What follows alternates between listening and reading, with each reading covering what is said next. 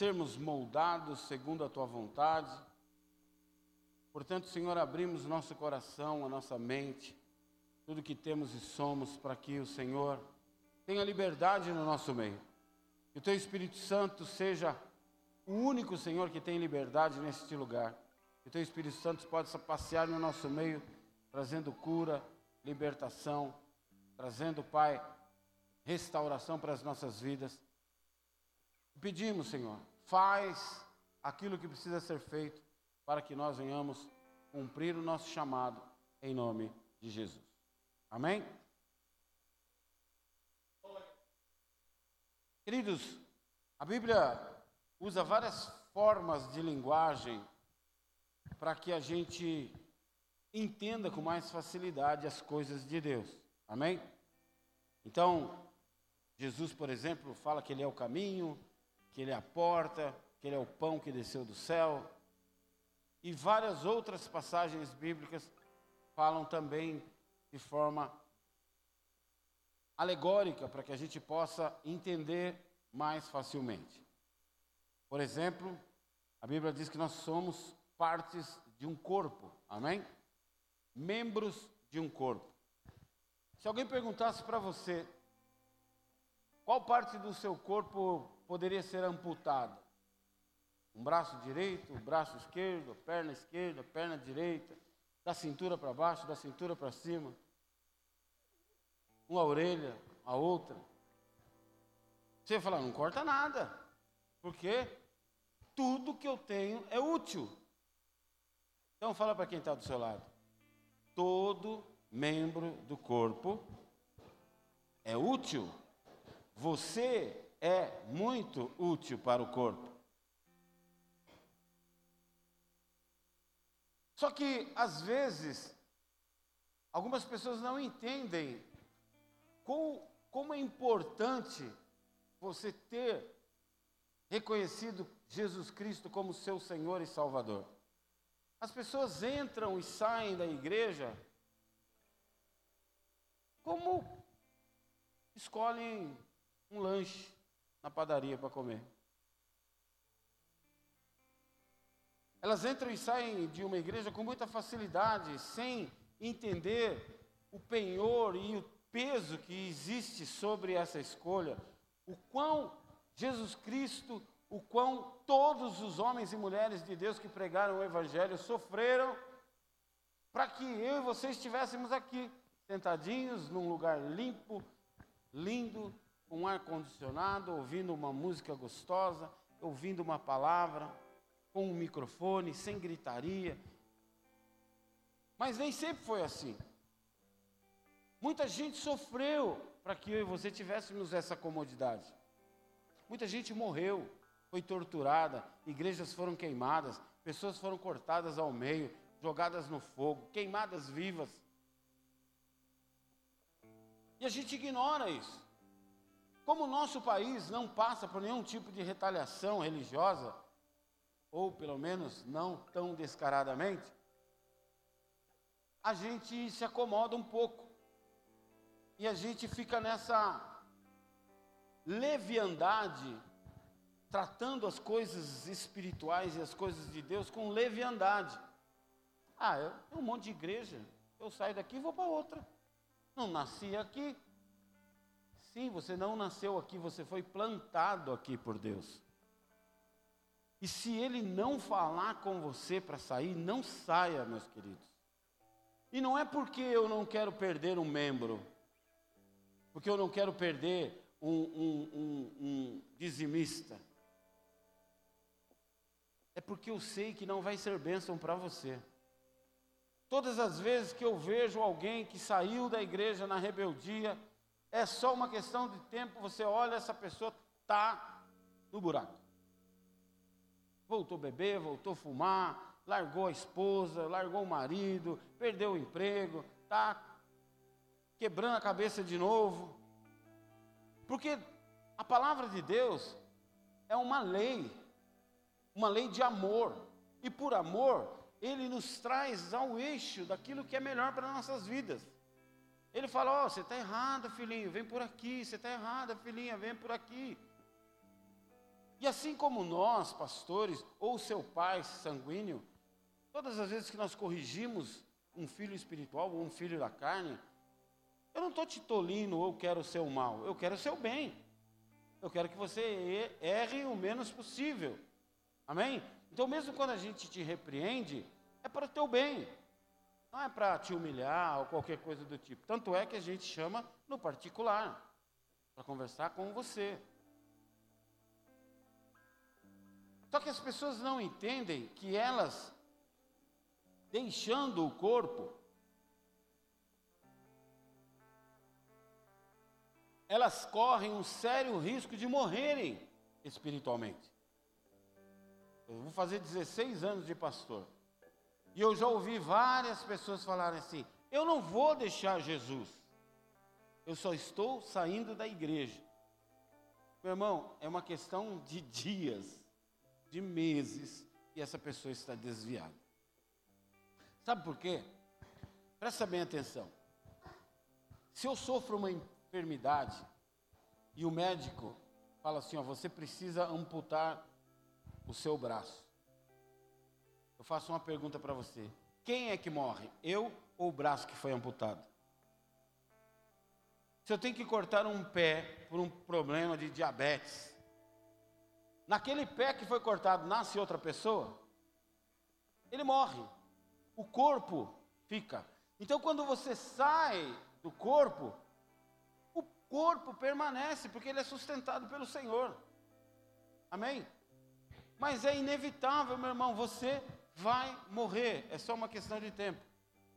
Salvo se você ouviu a voz de Deus e você está obedecendo a Ele, saindo de um corpo e você não está se anexando a outro corpo, porque não existe outro corpo. Amém?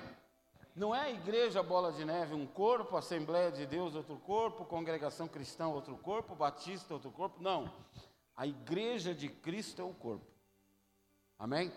E se você ouviu a voz de Deus, você se desconecta daqui, debaixo de bênção, de forma correta, decente, transparente, e vai para outra igreja, você não deixou o corpo. Amém? Mas se você sai na rebeldia, se você sai bravo, você sai brigado, chateado, não saia assim, para o seu bem espiritual. Amém? Vem falar com a gente, pastor. Quantas vezes pessoas mudam de cidade? Pastor, estou indo embora para tal cidade, queria sua bênção, porque eu vou congregar na tal igreja. Às vezes é no bola de neve, às vezes não. Estou indo lá, tem uma igreja perto da minha casa, fica fácil de acesso, fica fácil para eu ir com meu esposo, fica fácil de eu ir com as crianças. Eu queria a sua bênção. Glória a Deus, está abençoado. Oro para que essa pessoa dê fruto naquele lugar, para que ela cresça espiritualmente, para que ela venha ser um braço de apoio para aquele pastor, para aquela casa, em nome de Jesus, que dê frutos e floresça. Amém? Porque ela está e continua ligado ao corpo. Mas quando nós saímos na rebeldia, não quero mais, igual uma pessoa aí que era da igreja agora virou artista, e ele falou assim que o povo evangélico é o povo mais chato da terra. Meu Deus, então ele era, então os pais dele são, porque os pais deles ainda estão na igreja. Cuidado, cuidado. Se alguém te perguntasse, por exemplo, qual foi o primeiro pecado registrado na Bíblia? Talvez você falasse o pecado original de Adão e Eva. Amém? Porém, há um outro cometido muito tempo, a Bíblia não especifica quanto tempo, mas existe um pecado cometido muito tempo antes mesmo de Adão e Eva existir. E é, foi um pecado tentado. Que é isso, pastor? Houve apenas a intenção. O pecado em si não foi concluído. Porém, a intenção e o pensamento já geraram um pecado. é o pecado do orgulho, nascido no coração de um anjo chamado Lúcifer. Lúcifer era um anjo de Deus, um anjo de luz, que vivia na presença do Senhor. O que nós podemos ver no livro de Isaías, capítulo 14, verso 11. Se você puder, acompanhe aí na sua Bíblia. A Bíblia diz assim, Isaías 14, 11 ao 23. A sua soberba foi lançada na sepultura, junto com o som das suas liras, a sua cama é de larvas, sua coberta de vermes.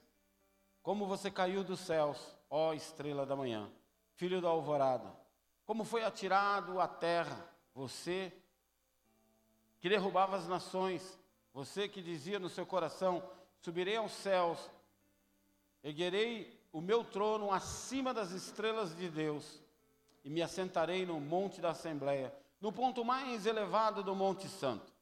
Subirei mais alto que as mais altas nuvens e serei como o Altíssimo. Mais as profundezas do Sheol, vive, você será levado, irá ao fundo do abismo. Os que olham para você admiram-se da sua situação e, seu, e a seu respeito ponderam. É esse o homem que fazia tremer a guerra e abalava os reinos? Fez do mundo um deserto, conquistou cidades, não deixou que os seus pri, prisioneiros voltassem para casa. Todos os reis das nações jazem honrosamente, cada um em seu próprio túmulo, mas você é atirado fora do seu túmulo, como um galho rejeitado, como roupas dos mortos que foram feridos pela espada como os que descem as pedras da cova, como um cadáver pisoteado. Vive, não se uni, você não se unirá a eles numa sepultura, pois destruiu a sua própria terra, esmagou o seu próprio povo. Nunca se mencione a descendência dos seus malfeitores. Preparem um local para matar os filhos dele por causa da iniquidade, os seus antepassados, para que eles não se levantem para herdar a terra e cobrirem as cidades. Eu me levantarei contra eles, diz o Senhor dos Exércitos. Eliminarei da Babilônia o seu nome e os seus sobreviventes, a sua prole e os seus descendentes, diz o Senhor. Farei delas um lugar de corujas e uma terra pantanosa. Vou varrê-la com a vassoura da destruição, diz o Senhor dos Exércitos. Ezequiel capítulo 28, verso 11, diz: Esta palavra do Senhor veio a mim, filho do homem, erga o lamento a respeito do rei de Tiro e diga-lhe: Assim diz o soberano Senhor: Você era o modelo da perfeição, cheio de sabedoria e da perfeita beleza. Você estava no Éden, no jardim de Deus. Todas as pedras preciosas o enfeitavam: o sárdio, o topázio, o diamante, o berilo, o ônix, o jaspe, a safira, o carbúnculo e a esmeralda. Seus engastes e guarnições eram feitos de ouro. Tudo foi preparado no dia em que você foi criado. Você foi ungido como um querubim guardião, pois para isso eu o determinei. Você estava no Monte Santo de Deus, caminhava entre as pedras fulgurantes, você era inculpável. E os seus caminhos, desde o dia em que foi criado, até que se achou maldade em você, por meio do seu amplo comércio, você encheu-se de violência e pecou. Por isso, eu o lancei em desgraça, para longe do monte de Deus, e o expulsei. Ó querubim guardião, do meio das pedras fulgurantes, o seu coração tornou-se orgulhoso por causa da sua beleza e você corrompeu a sua sabedoria por causa do seu esplendor. Por isso eu o atirei na terra. Fiz de você um espetáculo para os reis, por meio dos seus muitos pecados e do seu comércio desonesto. Você profanou os seus santuários. Por isso fiz sair de você um fogo que o consumiu e, o reduzi, e reduziu você a cinzas no chão à vista de todos os que estavam observando. Todas as nações que o conheciam ficaram chocados ao vê-lo. Chegou o seu terrível fim e você não mais existirá. Veio a mim esta palavra do Senhor, filho do homem. Vire o rosto contra Sidom, profetize contra ela e diga: Assim diz o soberano Senhor: Estou contra você, Sidom, e manifestarei a minha glória dentro de você. Todos saberão que eu sou o Senhor. Quando eu castigá-lo, mostrarei-me santo e em seu meio enviarei uma peste sobre você.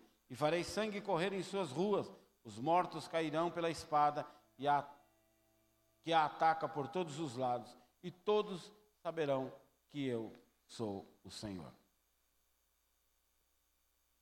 Queridos, às vezes a gente fica preocupado e a gente fica pensando: o que é pecar contra o Espírito Santo? Ele não chegou nem a pecar. Ele pensou em se rebelar contra Deus, de ser igual a Deus, e foi expulso da presença de Deus. A Bíblia diz que ele foi lançado na terra. Se você estudar um pouco da história da terra, se você estudar um pouco de da criação, você vai esbarrar em alguma teoria, é uma teoria, amém? Eu não estou falando que é uma verdade, é uma teoria. Há uma teoria que diz que quando existiam os dinossauros, caiu um grande meteoro do céu, uma estrela do céu, com mais alguns milhares de outros meteoros menores, e o impacto que sofreu com a Terra deslocou o eixo da Terra, e se você estudou um pouco disso, você vai entender que o eixo da Terra é inclinado alguns graus. E aquele impacto gerou uma nuvem de fumaça e de poeira tão grande que ao longo dos anos evitou, impediu a entrada da luz do sol, destruindo toda a vegetação e trazendo morte consequentemente, consecutivamente aos animais, dos maiores aos menores. Amém? E assim se destrói a terra e a terra destrói os dinossauros e assim volta depois de milhares de anos, a terra se refazer. É uma teoria, amém? Talvez você também já tenha ouvido uma música, poeira, poeira, levantou poeira. A minha sorte grande foi você cair do céu. Acabamos de ler isso. Sim ou não? Queridos, observem que ele não pecou, ele teve a intenção e foi destituído. Por quê? Porque as coisas de Deus são sérias. A gente leva na flauta, a gente leva na brincadeira, mas as coisas de Deus são muito mais sérias do que a gente pensa. Mudar de igreja não é como trocar de roupa. Quem é que torce para o São Paulo? Eu tenho certeza que você torce desde criança. Quem é que torce para o Palmeiras? Tenho certeza que você torce desde criança. Quem torce para o Corinthians? Depois vem aqui na frente, nós vamos orar para vocês.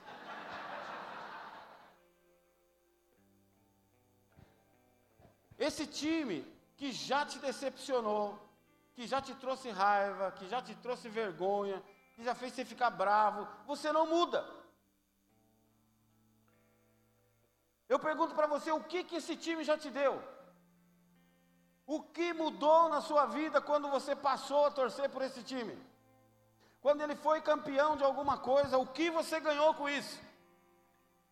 E a igreja que muda e transforma a tua vida, que transforma o teu casamento, que liberta os teus filhos, que liberta você dos vícios, que muda de verdade a tua história, você acha que é mudar igual se troca de roupa.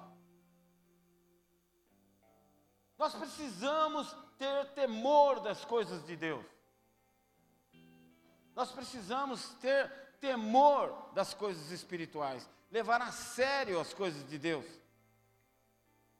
Fala para quem está do seu lado: ser crente não é brincadeira. Frequentar uma igreja pode ser, mas ser servo de Deus de verdade, não é brincadeira. Observe que, de tudo que nós lemos, a Bíblia cita algumas palavras que eu quero destacar aqui. Soberba. A Bíblia diz que ele era soberbo, sentimento de altivez, de orgulho, de pretensão de superioridade. Quantas pessoas você conhece que são assim?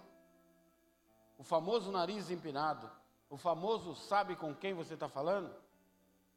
O famoso orgulhoso, que olha todo mundo por cima, com ar de superioridade, achando que é o melhor de todos, o mais importante de todos. Agora eu cheguei. Tenho certeza que todos vocês conhecem alguém assim. Sentimento do inferno. Sentimento maligno. Altivez. Pessoa que age com arrogância. Eu mando. Eu sei. Eu tenho ah, asco de pessoa que fala assim. Eu sei como é que é isso aí. Sabe que sabe tudo? Eu sei, eu sei, eu sei. Meu Deus, eu sabe tudo. Eu tenho certeza.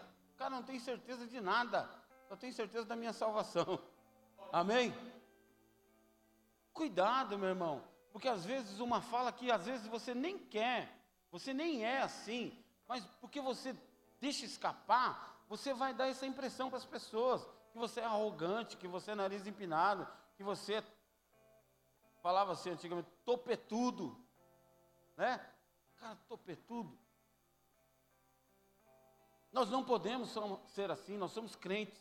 Amém? Orgulho, sentimento de grande satisfação com o próprio valor. Você se acha. Vejam que o anjo apenas pensou, tentando colocar em prática seus sentimentos, porém, apenas por ter pensado, sentido, foi o suficiente para perder intimidade com Deus para ser expulso da presença de Deus. Mesmo sentimento, por exemplo, que nós vemos em Saul. É a grande diferença entre ele e o rei Davi. O rei Davi vai orar e fala para Deus: Senhor, me tira tudo, menos a tua presença. Saul diz o contrário: me tira tudo, menos a minha posição de rei sentimento de soberba, de achar que a sua posição pode fazer alguma coisa por você. Caixão não tem gaveta, caixão não tem bolso, caixão não tem caixinha de joia. Eu vi outro dia um, na internet uma funerária velha, aquelas antigonas, Kombi, falando assim, ó, você pode ter o dinheiro que você for, esse é o último carro que você vai andar. E é verdade. Mesmo sentimento que havia no Faraó. O Faraó achava que ele estava qualificado para brigar com Deus. Então ele começa a desafiar a Deus através dos seus servos, Moisés e Arão. E ele começa a peitar Deus. E Deus é obrigado a colocar ele no lugar dele. Quem manda aqui sou eu. Vai acontecer do jeito que eu falar. Sansão, da mesma forma, porque tinha força, poder, porque sentia a presença de Deus dentro dele, ele achava que aquilo ele podia fazer o que ele quisesse, que ele nunca ia perder. Queridos, você pode não perder os dons que Deus te deu, porque é presente. Ele não vai te tomar. Mas a presença dele, que é muito mais importante que os dons, perde sim.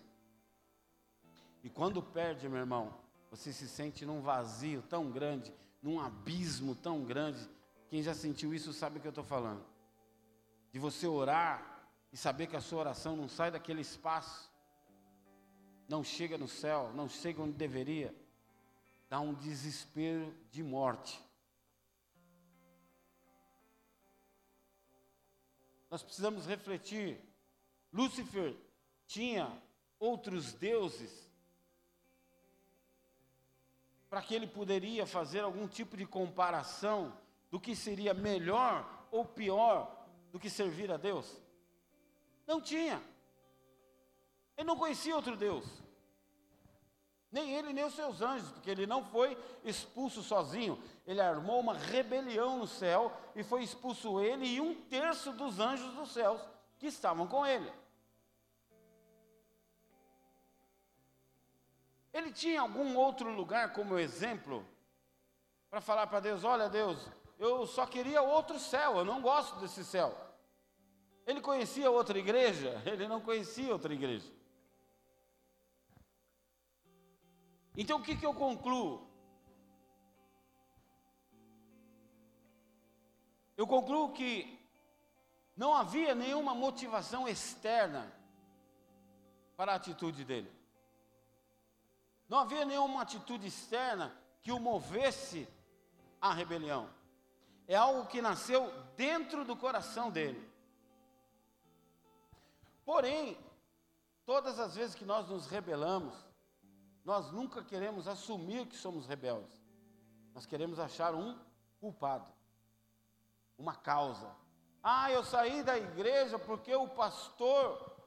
Ah, eu saí da igreja porque o irmão, porque a irmã, porque não sei o quê, porque isso, porque aquilo. Todas as vezes que eu venho conversar com alguém que vem de outra igreja, e ele quer fofocar, para mim, nada mais é do que fofoca. Sabe por que eu saí daquela igreja, pastor? Eu falo, não sei e não quero saber. Eu quero saber quem você vai ser aqui. Você foi lá, não me interessa. Quero saber o que você vai ser aqui. Então vamos caminhar juntos. Você me conhece, eu te conheço. Você vai saber como eu sou, vou saber como você é. E aí a gente vai devagar aí construindo aquilo que Deus quer construir através de nós dois. Amém?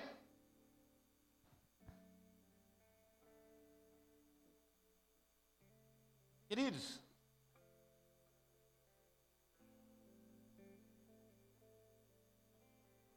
o desejo nasce dentro do coração dele.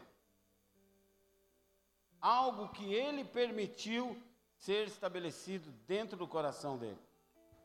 Então eu quero hoje trazer um alerta para mim e para você, para nós tomarmos cuidado, porque esse sentimento é tão sutil que às vezes ele começa a nos sondar, começa a procurar morada dentro de mim, dentro de você, e às vezes a gente permite.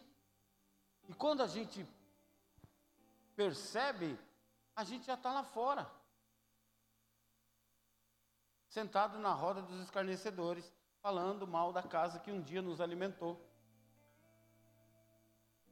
Sutilmente, aqueles sentimentos foram encontrar, encontrando lugar no coração de Satanás, pela admiração, pelos elogios, pela veneração, pela dependência, pelo amor, pelo cuidado, sentimentos que antes nutriam o relacionamento dele com Deus, os mesmos sentimentos começam a destruir esse relacionamento. Você prega, aí alguém chega e fala assim: Ó, oh, que bênção, hein? Puxa, adorei sua pregação. Você é de Deus. Ó, oh, falar um negócio para você: você prega muito melhor que os presbíteros lá. Ó, oh, você prega melhor que o pastor. Aí essa pessoa começa: Pastor, faz tempo que o senhor não me põe para pregar, o senhor não vai pôr mais não? Aí eu falo: Não, eu vou orando, a hora que Deus falar comigo, eu coloco. Aí você não coloca, aí essa pessoa começa. Você viu? O pastor está com medo de mim, meu irmão. Porque ele já viu que a galera aí pega mal bem ver eu pregando. Você também pegou, não pegou? Fala a verdade. Aí ele começa a deixar esse sentimento entrar dentro dele. Você viu cantando? Ó, oh, arrepia. Mas o pastor não põe eu para cantar. Eu acho que ele tem medo de eu cantar e a galera gostar mais de mim cantando do que os ministros que tem lá naquela igreja. E ele começa a deixar esse sentimento entrar dentro dele. Esses sentimentos são destrutivos. Amém? Deixa eu te contar uma coisa. Que eu prego aqui não vem de mim, vem do Senhor. Então eu não posso aceitar o seu elogio. Se eu acredito que a inspiração do Espírito Santo, todo o crédito é dele e não meu. Amém? Se eu acredito que toda a inspiração vem dele, o crédito não é meu. Você quer elogiar alguém, elogie o Espírito Santo. Ore, Senhor, continue usando a vida do meu pastor, continue usando a vida do diácono, continue usando a vida do ministro de louvor, porque hoje o louvor estava uma bênção, senti a presença do Senhor, o céu se abriu. Amém? Não direcione os elogios ou a sua oração para homens, mas para Deus. Somos sim ferramentas de Deus. Amém? Mas sem Deus nós somos bicho. Sem Deus nós viramos homem das cavernas. Brigamos por uma vaga de estacionamento no shopping. Dá tiro um no outro por causa de uma vaga de estacionamento. É bicho ou não é bicho? Brigamos no farol porque um fechou o outro. Vai embora, queridão. Eu estava usando o carrinho da minha filha, é um, um casinho, sem ar, sem vento. Teve um dia que o vidro não abria, eu derretia dentro do carro. E ele tem quatro válvulas, três está ruim. Não é brincadeira, não, é verdade. Eu levei no mecânico e essa foi a constatação. Então ele não podia ver o morrinho, que ele hum, perdia a força. Aí outro dia um cara com um Corolla gigantesco lá, meteu um farol atrás de mim, tipo, vai! E eu pus a mão para fora e fiz assim, ó, não vai! Não adianta você dar farol, ele não vai correr. Aí fiz assim para ele, calma, amigo, é carrinho velho, você não está vendo que é velho? Calma. Aí quando ele parelhou o carro comigo, ele ficou gesticulando. Ele xingou todas as minhas gerações. Aí eu fiz assim para ele, vai então, está com pressa, vai embora, deixa eu aqui devagarinho. A gente briga.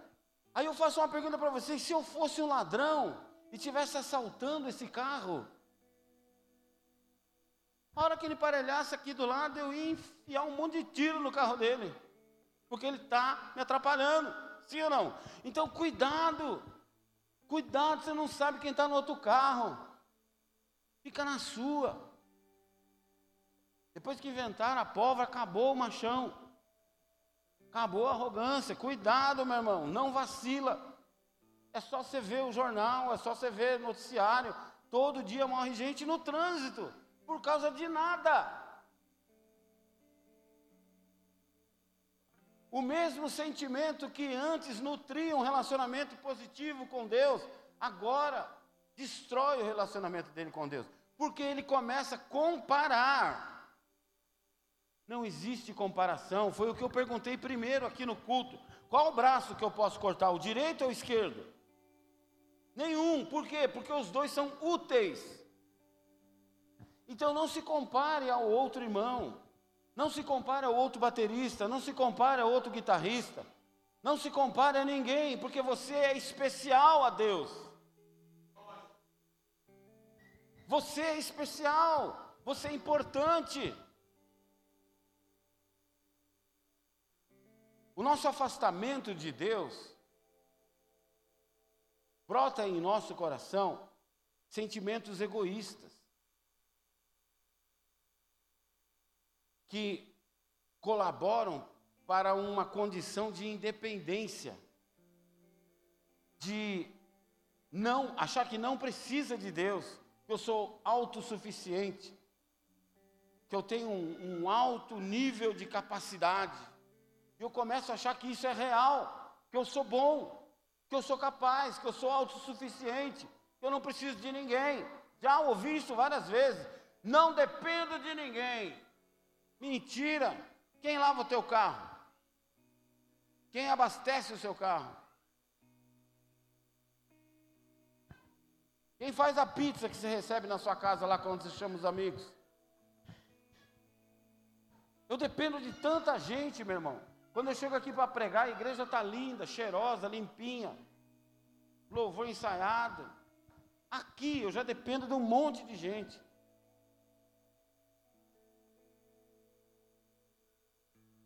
Cuidado com sentimentos de independência. A Bíblia chama ele de bastardo. O que é bastardo? Ao qual não se sabe quem é o pai. Aquele que se degenerou. Aquele que caiu. Que negou a tua espécie. Quantas vezes a gente age como se fosse bastardo, como se Deus não fosse nosso pai, não vou fazer do meu jeito. A gente fala, ora. Quando eu falo ora, é ver o que o seu pai quer, ver o que seu pai acha, ver o que seu pai fala com você. Depois que ele falar com você, aí você faz, aí você age, em cima daquilo que ele falou. Vai consultar o que seu pai deixou escrito. Mas não, você cria independência. Eu sou bom, eu sou autossuficiente. Vou fazer do jeito que eu quero. Amém. Boa sorte. Porque você vai estar à mercê da sorte e não à mercê do seu destino profético. Amém? Porque você não quer ouvir o seu pai. Profano. A Bíblia chama ele de profano. Aquele que não pertence mais ao sagrado. Aquele que é estranho e não pertence mais àquilo que é santo. Querido, você já pensou você perder a sua santidade com Deus? A sua pureza com Deus? Acabou. É como se, desculpa a comparação, mas é como se alguém nu se apresentasse diante de você. É como se alguém cheirando mal se apresentasse diante de você, porque a Bíblia diz que as nossas orações sobem ao céu com cheiro agradável. Então é como se eu me apresentasse diante de Deus cheirando mal. E Deus falasse, cara, não dá para conversar com você. Não dá para ficar perto de você.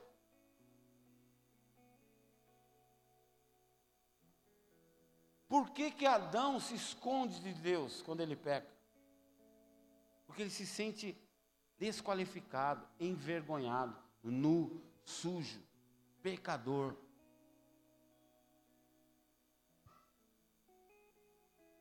Iniquidade, a Bíblia diz que ele é pai da iniquidade.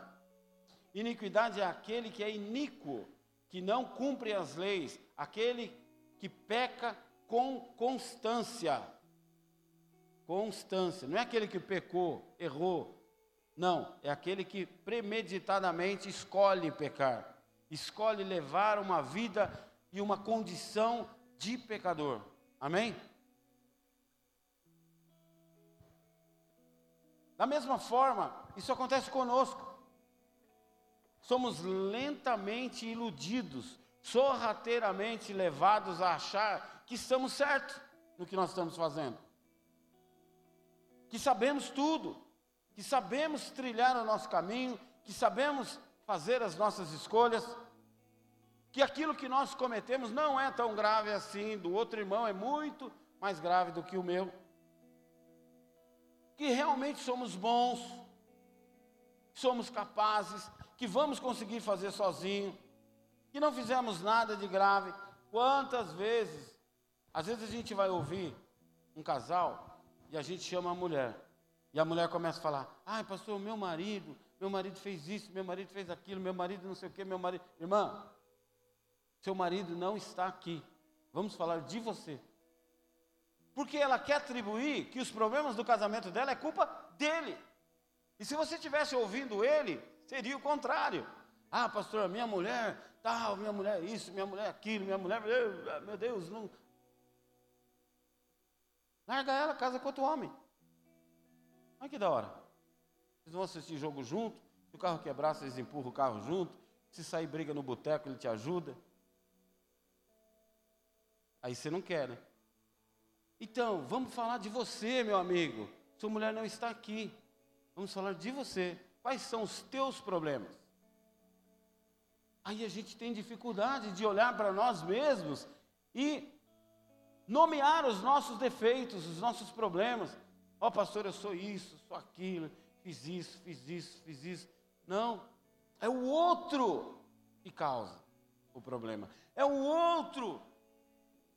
Vem no NV. Por que, que você bebe?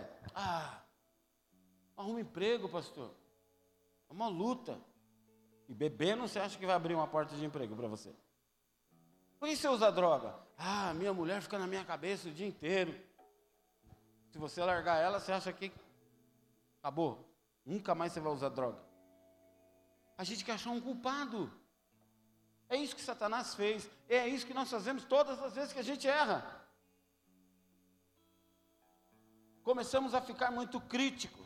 Pode olhar. Alguém que quer sair da igreja, ou alguém que está ramelando. Se você não sabe o que é isso, alguém que está pecando ou com intenção de pecar. Ele começa a ficar muito crítico.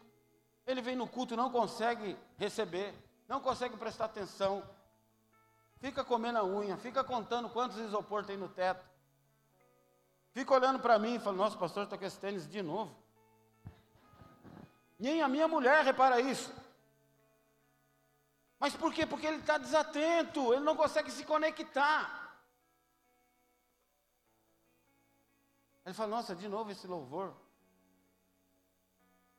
De novo, o pastor vai falar sobre isso.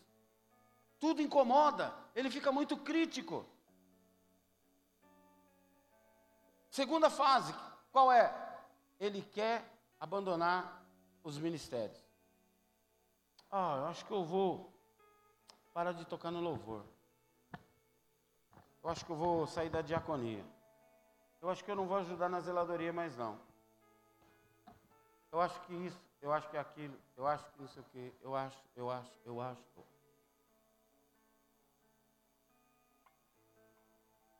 Ele sentava aqui, aí ele senta lá no meio, depois ele senta ali atrás, aí ele senta na última fileira. Depois ele fica lá fora falando com os atalaios. Nossa, maior calor, né, cara? Meu Deus. Aí você põe ar-condicionado e fala, não, vou ficar aqui fora um pouco lá dentro, está muito gelado. Meu Deus.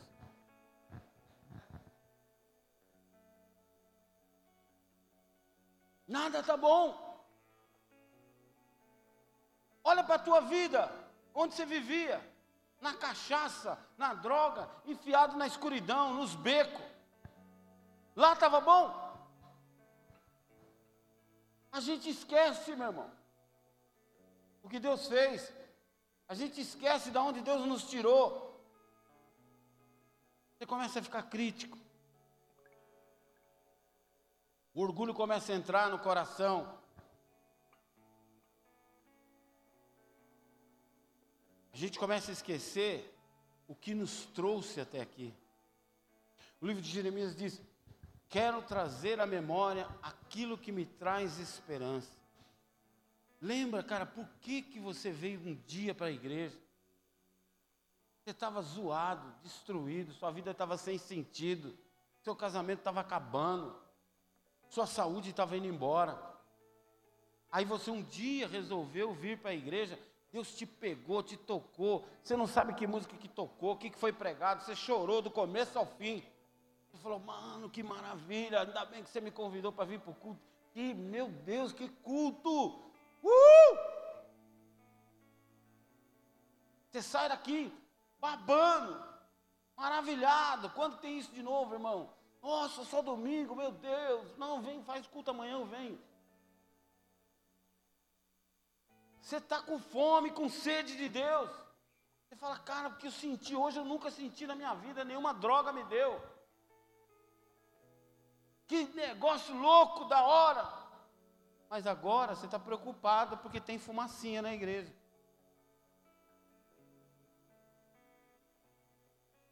Porque o pastor não tem gravata. Eu acho que é falta de reverência. Jesus usava gravata? Então, quando você for para o céu, se você for, você fala para ele: o senhor não tinha reverência, viu? Não tinha nem Bíblia no tempo dele. Nós vamos permitindo que sentimentos vão entrando no nosso coração. Tudo aquilo que um dia nos aproximou de Deus vai perdendo sentido, vai perdendo valor. Então, sem percebermos, vamos nos afastando de Deus e do nosso propósito. Eu sempre dou um exemplo de fogueira. Quem aqui é do tempo que ficava batendo papo na rua, acendia uma fogueirinha ficava lá? Contando coisas de assombração. Depois ninguém queria ir embora, né? Ficava todo mundo com medo. Quem gostava, arrastava um violãozinho, ficava cantando lá, é preciso amar. Imagina uma fogueira. Você pega um graveto que está queimando e você tira da fogueira. Ele vai continuar queimando por um período. Aquele, aquela chama vai diminuindo, vai diminuindo, o fogo continua. Daqui a pouco vira um braseiro. Fica aquele vermelhão, alaranjado. Se você pôr a mão, queima. Tem calor ainda. Não tem mais chama. Tem calor. Daqui a pouco, meu irmão, aquilo vira um carvão morto. Mas sabe o que é interessante? E eu vejo muito Deus nisso. Se você for colocar de novo aquele graveto na fogueira, onde o fogo não parou, antes de chegar, ele queima de novo. A Bíblia me mostra que eu preciso do corpo. Esse exemplo que eu dei me mostra claramente que fora do corpo eu morro, mas quando eu estou no corpo, eu queimo de novo, junto com os outros gravetos. Eu preciso estar no meio da comunhão, eu preciso estar no meio da comunidade, eu preciso estar no meio da assembleia, eu preciso estar com você. A sua chatice me ensina, e a minha ensina você. Por que, que a Bíblia diz: suportai-vos uns aos outros? E tem um, meu irmão, que esse versículo fica cravado na gente. Você olha para ele e fala assim: entendi que Jesus queria. Quando eu olho para você, meu irmão, Deus fala tanto comigo.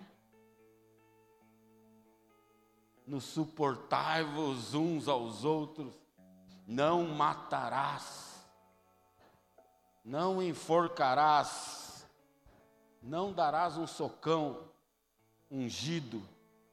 Tem hora que dá vontade de dar aquela mordida na língua. E não dá. Não dá, pastora? A pastora está conversando, ela não presta atenção no culto.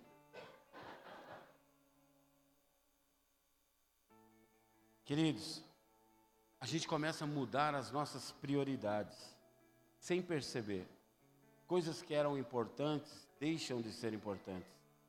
Ou você começa a mudar uma escala de importância. Antes para você, era mais importante você fazer a obra, era mais importante você chegar mais cedo, era mais importante você concluir aquilo que você veio fazer. Isso começa a mudar. Você já começa a passear mais.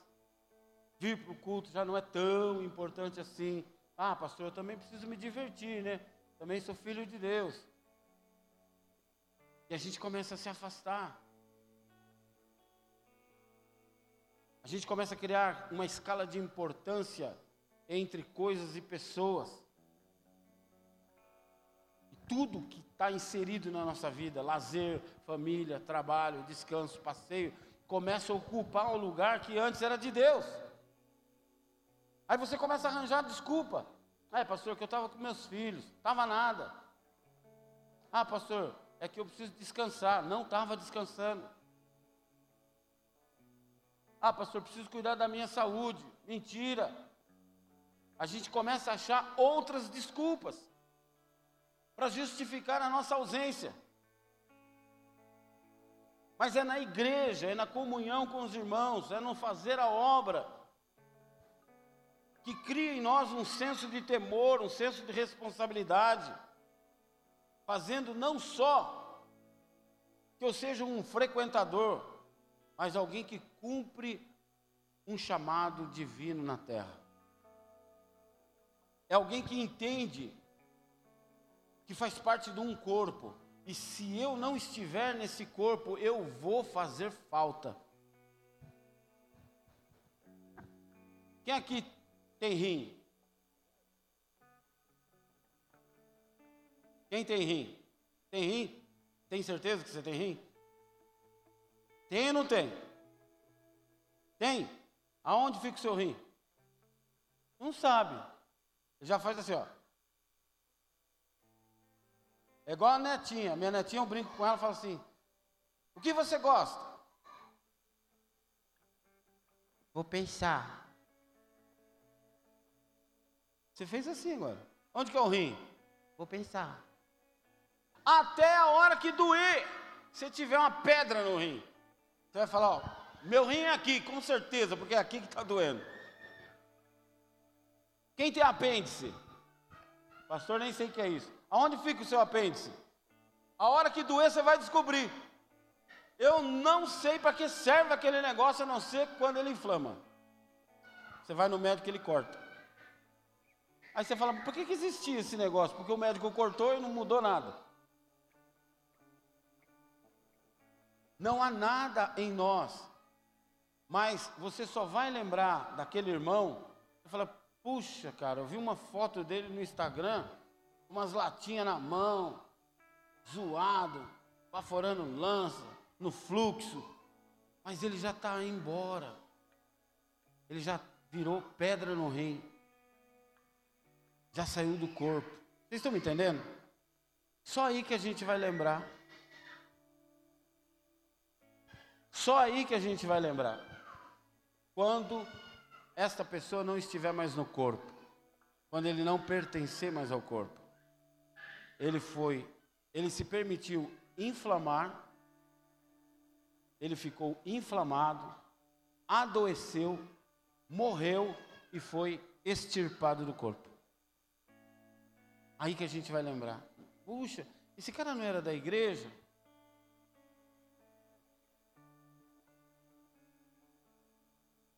Nós é aqui, aqui que nós criamos vínculo de amor, mas também vínculo de dependência, porque eu preciso de você e você precisa de mim. Tem coisa que você faz que eu não faço, tem coisa que eu faço e você não faz. A gente precisa do irmão da cantina, do pessoal da zeladoria, do pessoal do louvor, do pessoal do ministério infantil. Amém? Causa reverência, simbiose, Sabe o que é simbiose? Eu não faço sem você e você não faz sem mim. Cria dependência entre eu e Deus e entre eu e os irmãos, os quais eu não posso viver sem mais. Por que, que eu estou dizendo isso? Porque é claro quando alguém começa a se afastar, quando alguém começa a querer deixar ministério, quando alguém sai de sentar aqui na frente, começa a sentar no meio, começa a sentar lá atrás, começa a faltar nos cultos, algo está nascendo dentro dessa pessoa e não é saudável. É uma armadilha de Satanás para te derrubar. Ou então, você já caiu e não admite.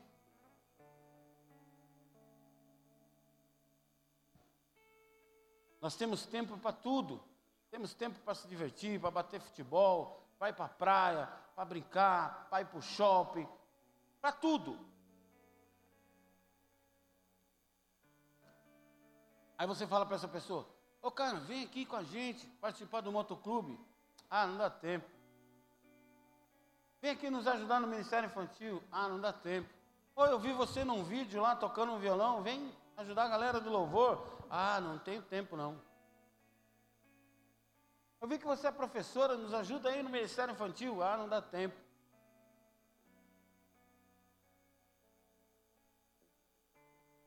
Mas entenda uma coisa: se a coisa azedar lá fora, se a coisa azedar na sua vida, a mulher virar para você e falar assim: Ó, vou embora. Se o marido virar para você e falar assim: Acho que eu estou gostando de outra pessoa. Se o médico virar para você e falar assim: Você está com um problema. Se você for chamado no RH e falar obrigado, mas a gente não precisa mais dos seus serviços, aí você volta. Aí você chora, ajoelha, pede. Cara, será que a gente tem que esperar a coisa apertar? Será que a gente tem que esperar a armadilha de Satanás ter efeito sobre a nossa vida para a gente entender que nós somos, precisamos ser dependentes de Deus?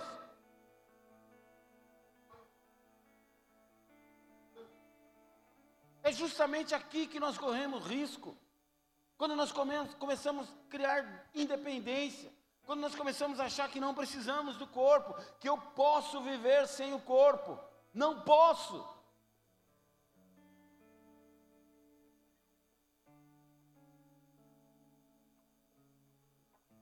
Você vai começar a se envolver com pessoas e com lugares e com coisas que te colocam numa condição de vulnerabilidade. Daqui a pouco, é só uma questão de tempo, você vai cair. Fala para quem está do seu lado. Até quando? Você vai se enganar.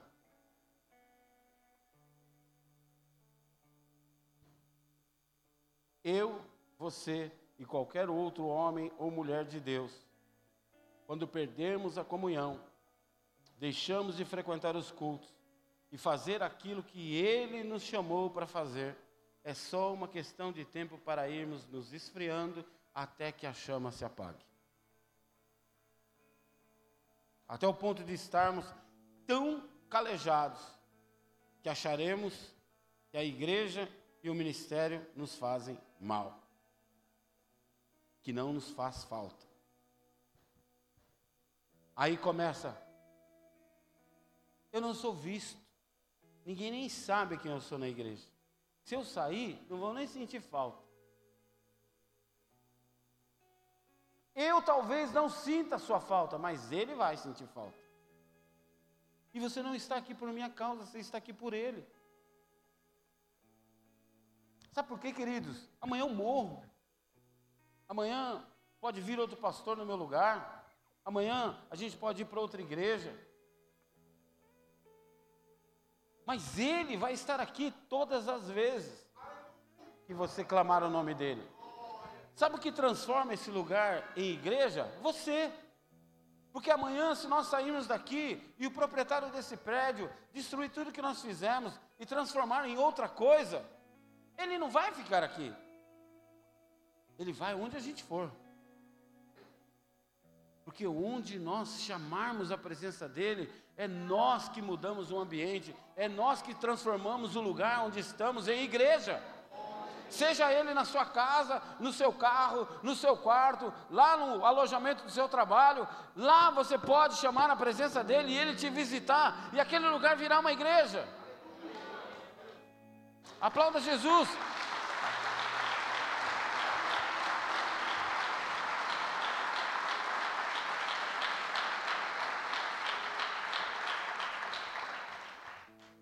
João capítulo 15, a Bíblia diz, a partir do verso 1: Eu sou a videira, o meu pai, o agricultor. Todo ramo que está em mim e não dá fruto, ele corta. Mas todo aquele que está em mim e dá fruto, ele poda. É diferente. Ele poda para que dê mais frutos ainda. Vocês já estão limpos pela palavra que lhes tenho falado. Permaneçam em mim, e eu permanecerei em vós. Nenhum ramo pode dar fruto por si mesmo, se não permanecer na videira. Vocês também não podem dar fruto se não permanecerem em mim. Eu sou a videira, vocês são os ramos. Se alguém permanecer em mim e eu nele, esse dará muito fruto. Pois sem mim nada podem fazer. Sem mim não podem fazer coisa alguma. Se alguém não permanecer em mim, será como um ramo. Preste atenção nisso. Se alguém não permanecer em mim, será como um ramo jogado fora que seca. Tais ramos são apanhados e lançados no fogo e queimados. E vocês, se vocês permanecem em mim e as minhas palavras permanecem, permanecem, permanecerem em vocês, pedirão o que quiserem e lhes será concedido. Meu Pai é glorificado pelo fato de vocês darem frutos. Assim serão meus discípulos. Como o Pai me amou, assim também os amarei, aqueles que permanecem no meu amor. Queridos, nós precisamos permanecer em Deus. Nós precisamos estar ligados em Deus, dependentes de Deus, atados em Deus. Unidos em Deus, juntos em Deus. Nenhum desses termos que eu disse pode haver distância. Juntos, atados, ligados, amarrados, acorrentados. Paulo diz: Eu sou escravo de Cristo. Escravo fica amarrado, fica junto.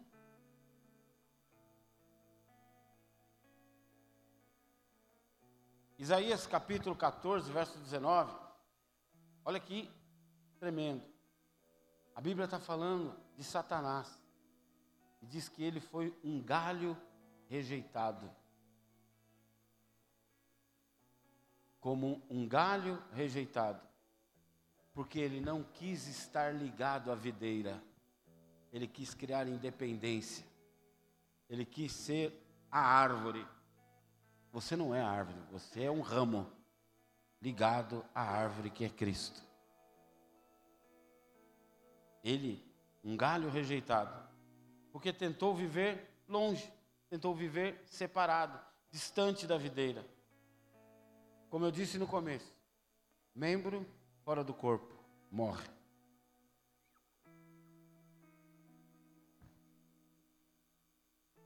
Quando o seu celular, quem tem celular aí? Levanta aí. Quando o seu celular está piscando, fica lá, low bat, low bat, low bat. A bateria está acabando. O que, que você faz? Você joga o celular fora? É?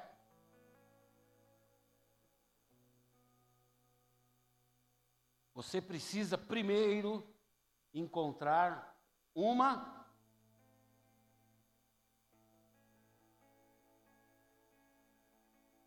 Alguém falou aí? Você precisa achar uma fonte. Jesus diz para a mulher samaritana: Eu sou a fonte. Mas se você beber da água que eu te ofereço hoje, você passa a ser uma fonte, de você fluirá um rio de água viva. Seu celular está acabando, você pegar a fonte para recarregar. Queridos, Aqui é a nossa fonte. É aqui que nós nos carregamos, nos energizamos, para que nós estejamos prontos para alimentar lá fora. Aí, sendo eu uma fonte, eu derramo sobre a tua vida lá fora, sobre alguém, volto aqui, recarrego de novo, vou lá de novo, e encho aqui, Amém? Se não, meu irmão, chega uma hora que apaga. Se eu não recarregar, apaga.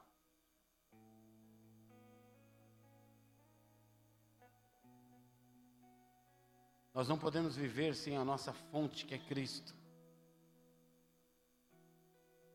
Mas eu te faço outra pergunta. O seu celular é iPhone. Se você pegar uma fonte da Samsung carrega o seu celular? Seu celular é Samsung, se eu pegar uma fonte do iPhone, carrega o seu celular? Por que está falando isso, pastor? Porque às vezes nós queremos nos recarregar em fontes que não é de Deus. Então eu sento com pessoas erradas, eu vou em lugares errados, e porque eu recebo uma palavrinha legal, um abraço, um conselho, um tapinha nas costas, eu acho que ali está bom. Ou porque eu me divirto, porque eu extravaso um pouco do meu estresse, porque eu tomei uma Zocete e ouvi um pagodinho. Nossa, eu saí até mais leve. Você que pensa. Os demônios estão tudo em cima das suas costas, assim. E eu não estou brincando, não. Tem um filme que é cabuloso, japonês, eu acho que, eu não lembro como que é o nome, que retrata uma moça que está endemoniada e ela começa a andar assim. Aí, de repente, aparece o cramunhão nas costas dela. E se você já foi do batuque como eu, sabe como que é chamada a pessoa que recebe? Cavalo. Será que é à toa? Será que é por acaso? Ah, eu fui no bailinho lá, não é mais bailinho que fala, né? a gente fala bailinho. Antes era bailinho, não era bailinho. Fui lá no, como que chama aí, Dourado? Você que não vale nada. Sabe não? Ah, saiu bem, hein? Vai na balada. É balada, Sibeli? No fluxo. Nossa, foi da hora. No outro dia está com a cabeça assim. A água fica doce, a língua parece ter uma meia. É ou não é? Vocês sabem do que eu estou falando.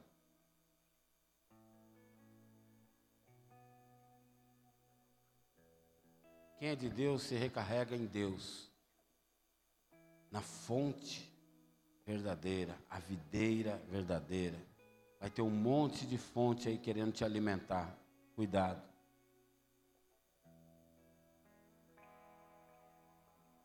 O que ou quem tem te alimentado? O que você tem visto? O que você tem ouvido? O que você tem lido? O que você tem curtido, acompanhado, compartilhado na internet? Nós não somos fontes inesgotáveis. A gente precisa periodicamente recarregar. A gente precisa periodicamente receber uma carga. E como é maravilhoso quando a gente vem num culto que parece que a tomada é só para nós, né? Você sai daqui, uau, hoje foi, sabe aqueles carregador turbo que põe o bagulho e já vai. Nossa, hoje o culto tá que tá. Às vezes você lá na porta já foi abençoado, já recebeu um, uma paz do Senhor da hora, um abraço da hora, boas-vindas. Sentou aqui, o louvor já falou com você, o salmo que abriu já falou com você. Você fala, hoje vai ser. A bateria já está estourando. Ah, você sai daqui. Uh! Tem que ser assim todo dia, meu irmão. Porque a fonte não muda, a fonte é a mesma. Eu é que não estou disposto a receber. O problema é sempre comigo. Porque Deus não muda. A palavra diz que nele não há variação de mudança.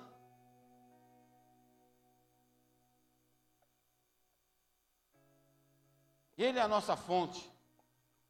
Eu não venho aqui, vou falar de mim. Eu não venho aqui só porque vocês são lindos. Eles nem ficaram felizes, não vou falar mais não.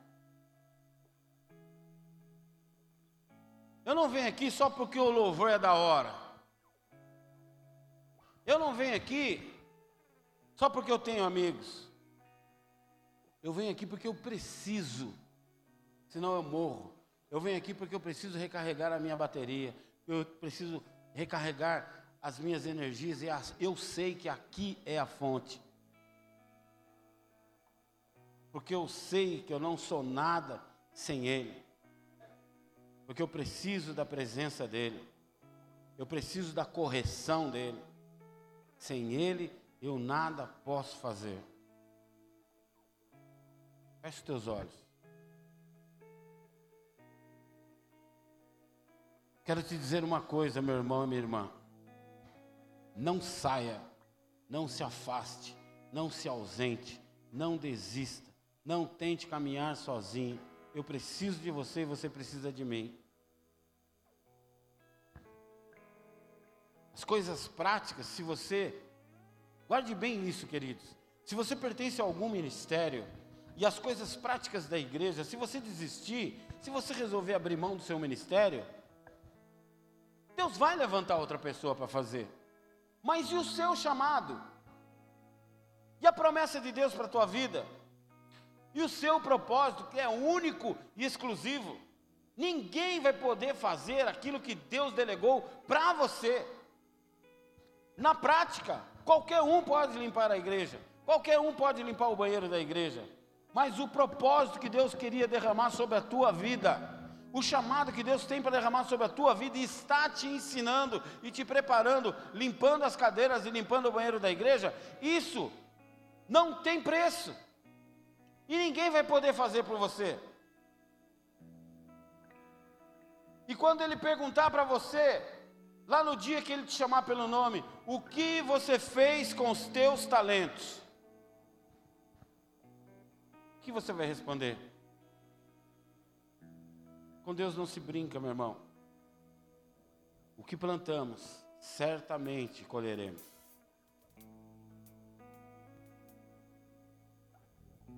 Está aí.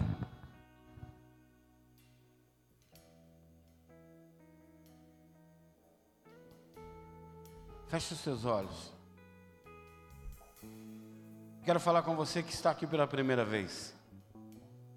Você que talvez tenha vindo aqui duas, três vezes. E a palavra de Deus falou com você.